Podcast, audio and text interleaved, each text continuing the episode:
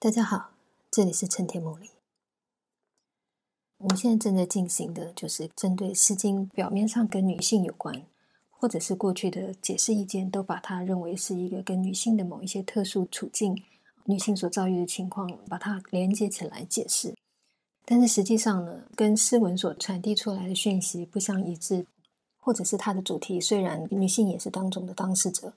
但是它所涉及的问题或者问题的性质，其实是一种普遍的人共同的问题。那么这些作品就不应该算是《诗经》特别针对女性课题、特别描绘刻画女性课题的时候所关联的作品。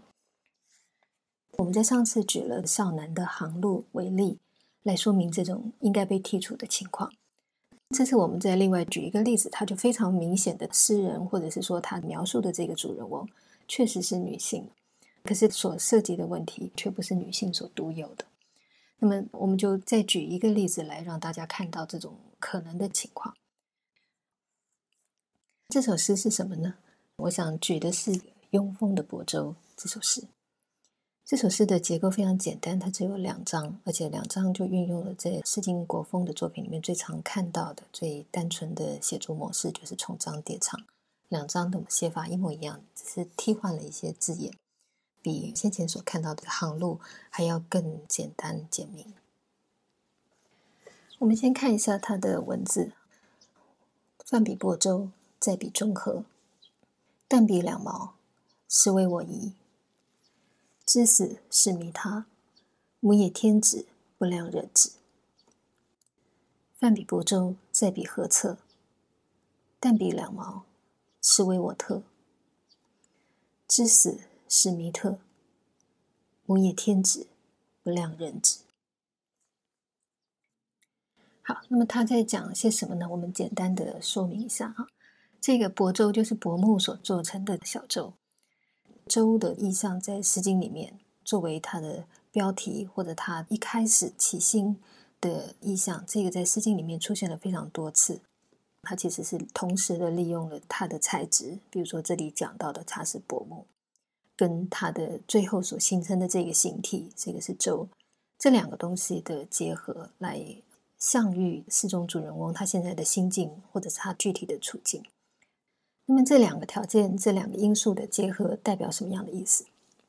我们可以看到，就是亳州所用的这个材质柏木，是属于乔木的一种，而且是在乔木当中特别坚毅的其中一种。比如说，我们都听过在《论语子罕篇》里面曾经说过的这个。岁寒，然后知松柏之后凋也。它跟松是并列在一起的，能够抵御极端寒冷的天气。它们作为乔木，它们的高拔也是毋庸置疑的。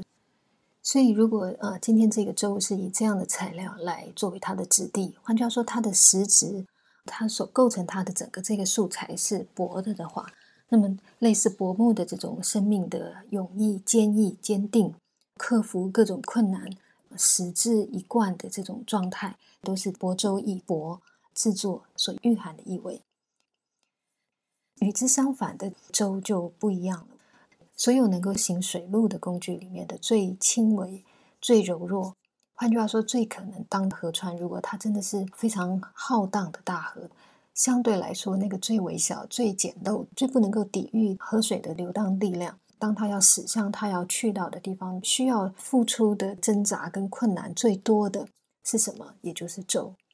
换句话说，它完全是一个相反于薄暮的类似这种坚定的立地而起哦，就直挺挺的一路一直往上去的，完全专注、不为所动、直面或者直向它的目标而生长的这一个它本身的材质。作为它的最终形成的那个成果来说，却是与这个东西是刚好相对的。如果薄木是坚毅的，舟是柔弱的；如果薄木就是往天往日向日而生，向高处而走，挺拔的一路的上去的话，那么这个舟就是在整个这个河道之中，他想航向他要去的那个地方，但是他要不停的一直在河水的摆动当中，不停的尝试勉强的去抓住它的进路。而且，如果河川不是像我们台湾的这种河川大小，其实还是有限的。如果把它放在，比如说这里的再比中河，这个通常都指黄河，那么河道的宽大、宽幅，或者是河水的激昂，以及当中会出现的各种力量的摆荡，这个就不可同日而语的。我就说，你可以想象，在那样的辽阔的大河，几乎难以看到它的边界的河上面的一个小舟，它会面临到的是一个怎么样的啊？几乎涵盖了它，几乎笼罩于它的汪洋一样的困境。所以，大部分以舟来出现的意象，它通常都会跟我们现在看到的这个“泛比伯舟”的这个“泛”这个字连接在一起。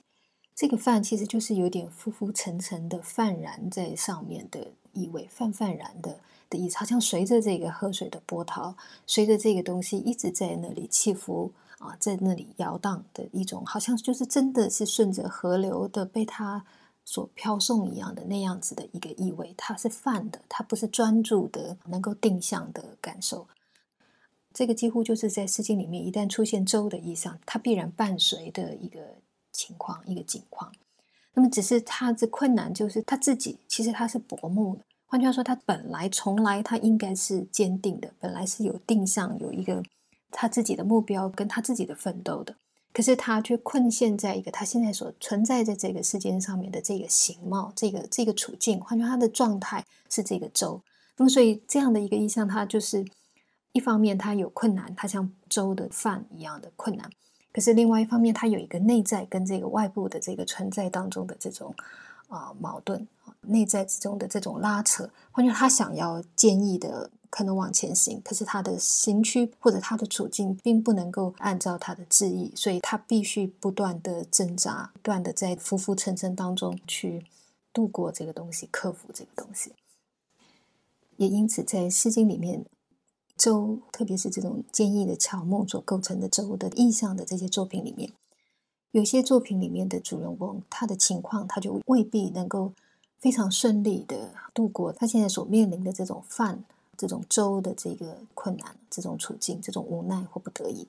比如说被封的亳州这个人，他的心痛，其实他有很多的话想讲，他有很多的啊他自己的想法，或者他的本身的生命的真实。那么，可是啊，周遭的人却完全的误解他，连他自己最亲近的兄弟，兄弟的意思是说，我们的生长背景其实是一样的，所以你照理你应该最知道我是什么样的人。可是他的兄弟都没有办法接纳他，都没有办法真正的明白他，说他真的是这种抑郁、这种困难。他说是半夜醒来都要捶自己的胸，但是他仍然不愿意改变他的心。他说一切他的这个心态，他的整个这个心智。是不能够卷曲，是不能够有任何其他的扭转的。可是固然是这样，在这个诗的最后，他的结论是什么？就是他真的就是现在这样的一个内外挣扎的处境当中。所以他说他自己如果真正静下来想，现在真的最后要说一些什么东西呢？就是他真的对他自己没有办法奋飞，没有办法真正的按自己的意思，好像一棵树长大指向天空，来到高处一样。他现在完全不是这样的一个状态，他甚至连作为一只小鸟一样的想要重复复制以前自己还作为一棵大树的时候的这种向天拔起的这种奋飞的可能性，他都已经再也没有。换句话说，他再也没有任何的真正的自由，再没有这种能够自主的情况。那么，这种郁结、这种痛苦、这种心里怀抱着一个什么东西，但是他跟他的外在却。产生了有这么多的不理解、不谅解的状态，有些时候就真的是类似这种铂跟周的组合的无法跨越的外部这个周状态的情况。比如说，在被风亳州就得到了一些体现，或者像被封的最后一首诗叫做《二子乘舟》，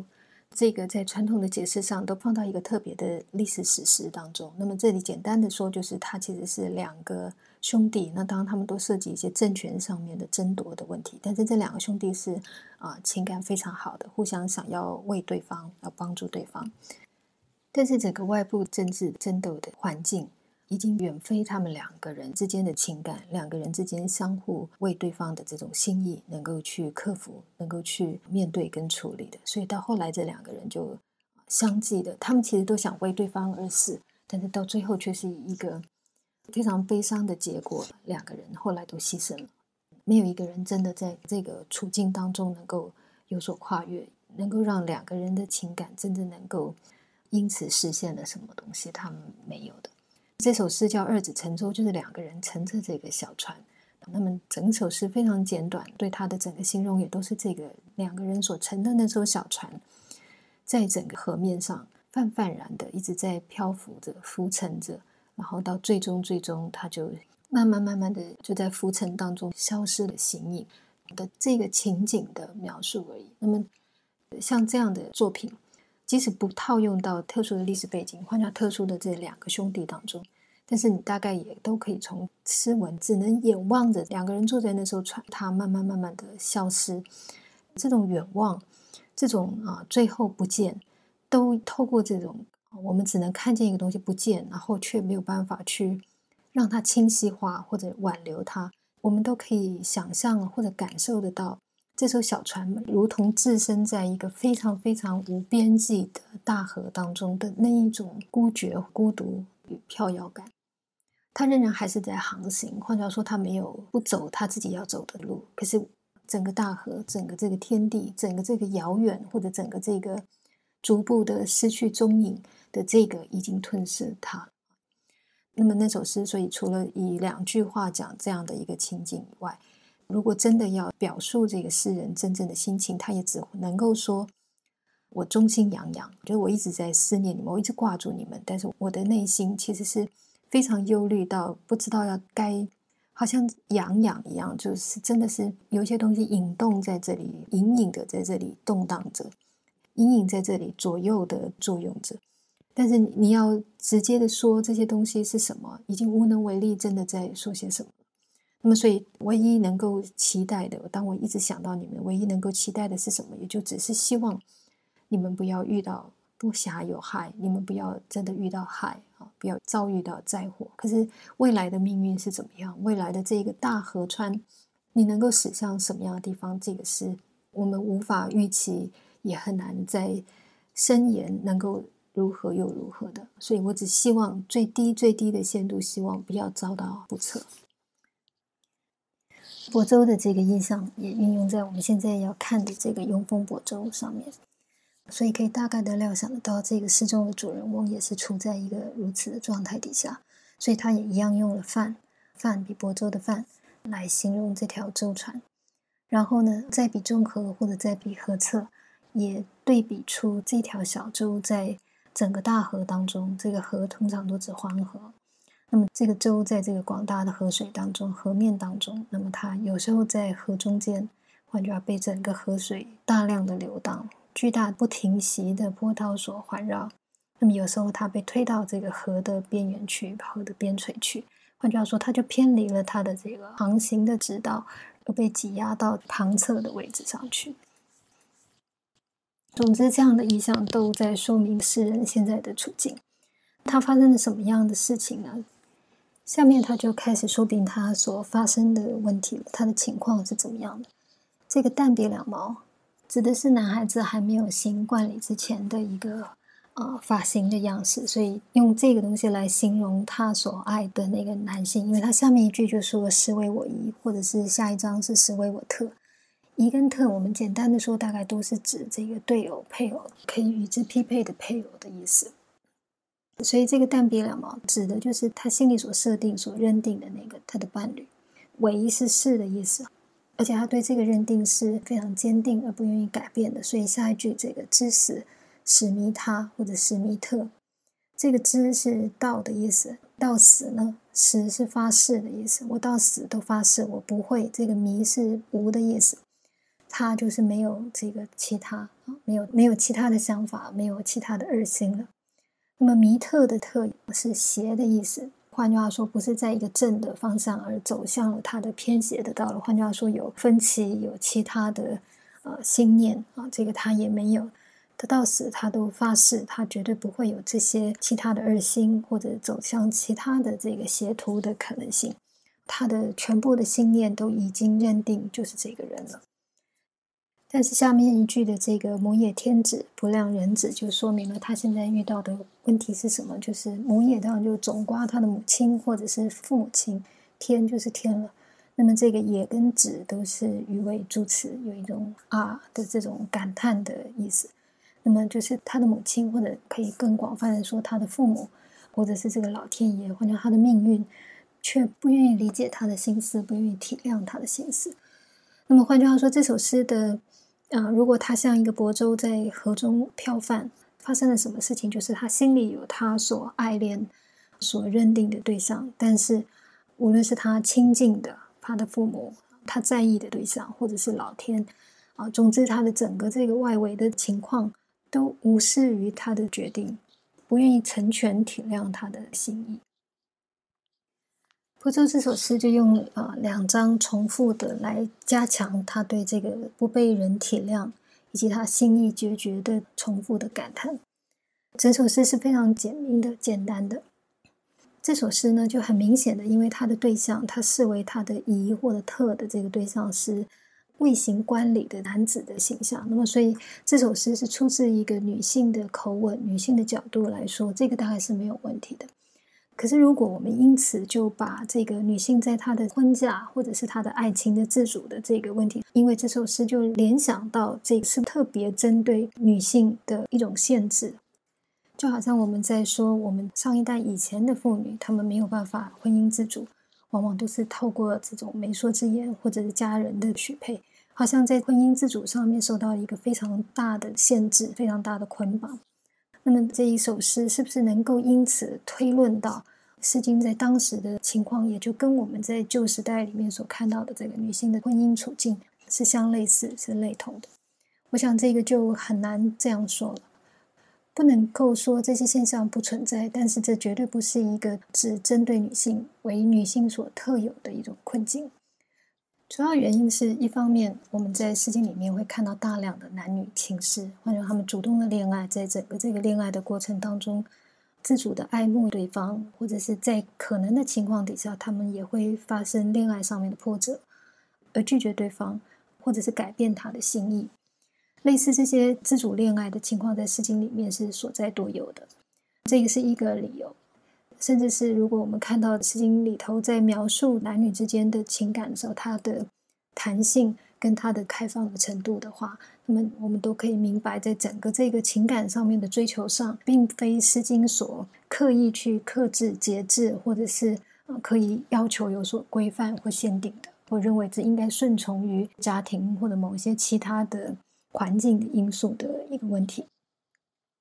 然后，另外一方面，我们其实也可以在《凄风南山》里面看到这样的一个句子，他提到就是“娶妻如之何，必告父母”。这句话很明显的就是他是从娶妻的这个立场来说的。那么换句话说，连对男性实际上也都有必告父母的这个需要或者这个前提存在。换句话说，在整个这个婚姻的婚嫁的，无论是娶或者是嫁的，这无论哪一方。本来都期待在正常的情况底下，我们仍然是能够取得父母的理解、父母的认同，或者甚至是父母的支持的。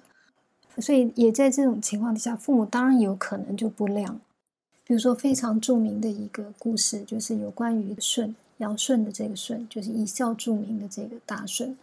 他在娶尧的两个女儿之前。非常著名的就是他啊，不告而娶。他并没有告诉他的父母，并没有通知他的父母，告诉他的父母他要成立这样的一个婚事，他就直接的自己去娶了他的妻子，直接的去成婚了。那么可以想象得到，就是同样的情况在男性身上其实也一样出现的。这个并不是只是单纯女性所面临到的问题。换句话说，父母的意志很可能直接的参与进，比如说这里是以婚姻，那么这个是人生的一个大事，父母都可能参与到这个，他的意见都可能影响了你的人生大事的决定。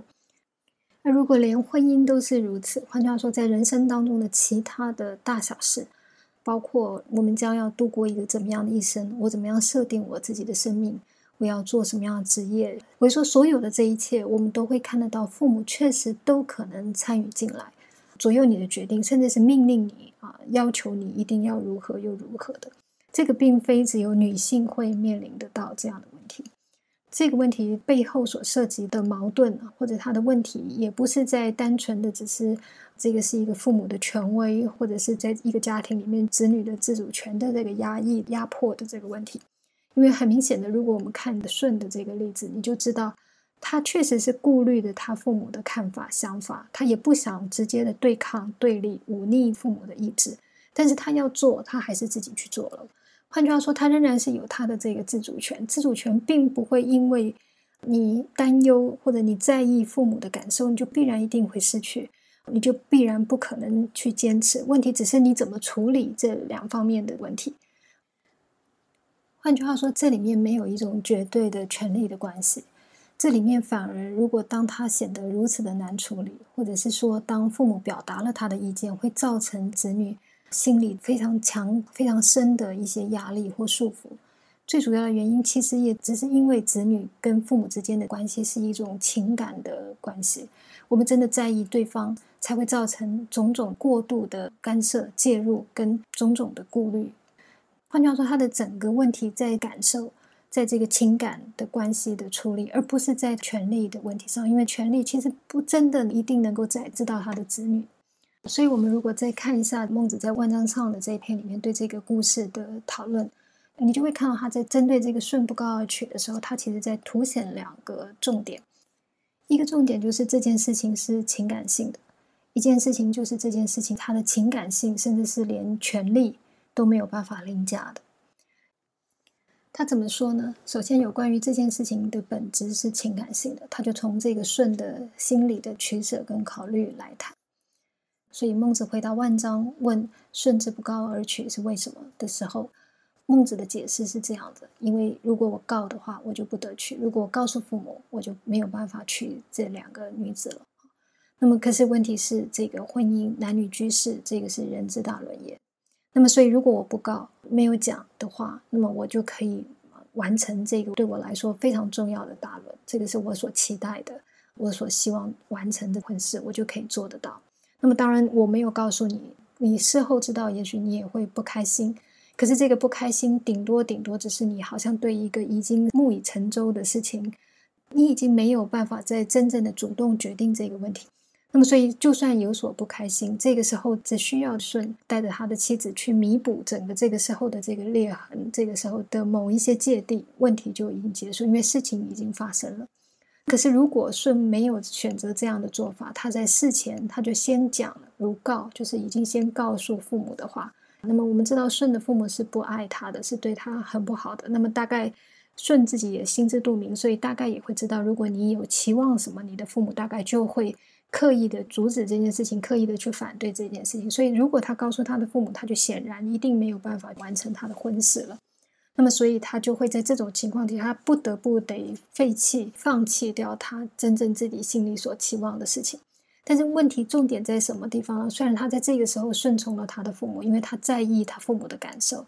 可是他在意他父母的感受的同时，他也会因为他自己的这个婚姻的不能够成立，他会从此以对父母，或者心里是抱着怨怼的。在过后的整个这个父母子女的关系底下，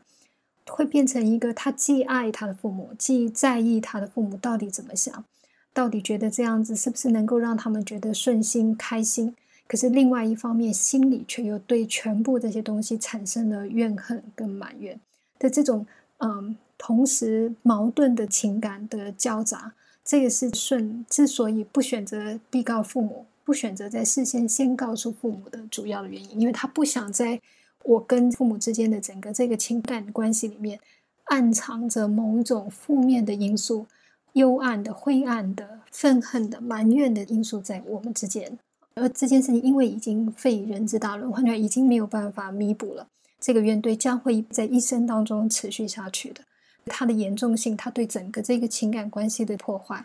甚至是对舜跟他的父母关系，因为当中更有情感的、更主动在维系这个情感关系的，其实是舜这个人。可是，如果连这个主动者本身，连这个重视这个情感者本身，他自己的情感都出现了瑕疵。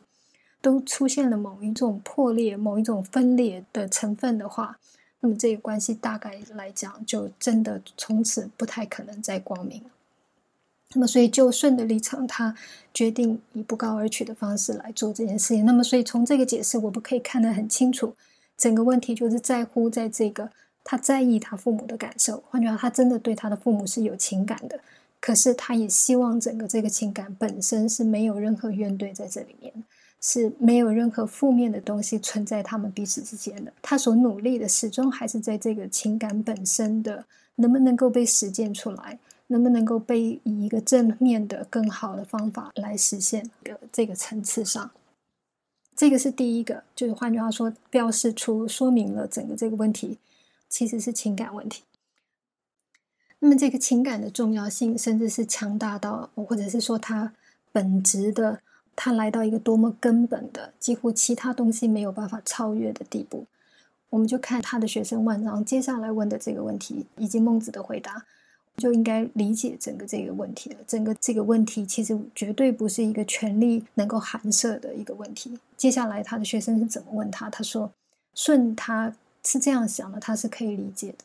但是问题是，舜现在要娶的是尧的女儿，尧是当时的君王啊，整个天下最大最高位者的。换句话说，他的权力是没有任何人能够匹配，没有任何人能够超越的。如果你真的要讲权力，那么，父母的权利跟这个君王的权利一相较，你就知道这个父母绝对微乎其为了。他的意志，他的主张，如果这个是君主的意志，你一个家庭里面的，甚至是如果是舜，他是出生于侧漏，或者他的出生背景并不高的时候，你可以想象这个完全是无法比较的。那么，所以他就说，如果是这样的话，为什么连这个尧，连这个君主？他都配合着做这个不告而取的动作，或者他要许配他的女儿给舜，他也一样不事先知会舜的父母。为什么他也不讲呢？他的权利明明是凌驾在他的父母之上的。孟子的回答非常简单，他说：“这个尧其实非常清楚的知道，如果他讲了，那么舜一定会顾虑他的父母而不愿意成婚的，即使他心里多么希望，他都不会做这件事情的。”换句话说，我我的意思是说，舜对他父母的情感，是连尧，连这个最大的权力者都没有办法动摇跟改变。即使在实际的客观上，他也许可以透过这个君主的命令来指定、来命令这个婚事，但是这个权力它的重要性、它的影响力，始终都将只是一个外部的问题，他没有办法真正的深入情感关系当中的这个情感者。他真正对整件事情的看法跟看待，所以我就说，看到这种看起来像是有一种啊父权啦，或者这种权威性的这个问题，或者是子女的过度的屈从的这个问题，应该要非常清楚的明白，整个问题确实是情感跟权力的交杂，但是它真正的本质、真正的关键、真正会导致一个问题到最后去到这样的一个地步的原因，其实是情感。那么，如果这个情感让你觉得非常非常的，压迫很可能那个原因正是因为你在在意对方的时候，你又同时怨对他，是这个情感本身的不光明性，情感本身的负面或幽暗性，或者它里面的这个残缺，才造成彼此当中没有办法解开的负面压力，而不是因为这件事情是权力能够那么单纯简单的导致的。好，总之我的意思是说，像《雍风伯州》像这样子的这些类型的诗歌，它确实会出现在女性的处境上面。但是这个问题并不是一个单纯女性特殊的问题，它其实是人性的问题，它甚至是人与人彼此实际在存在上面的种种的交往、种种的意念的各种各样的这些交流的时候所产生出来的碰撞问题。所以。类似这样的作品，它的讨论应该是对象普遍来重新去理解这个问题的核心，去重新的讨论，而不应该错误的把它归类为这个是一个单纯的女性特殊课题。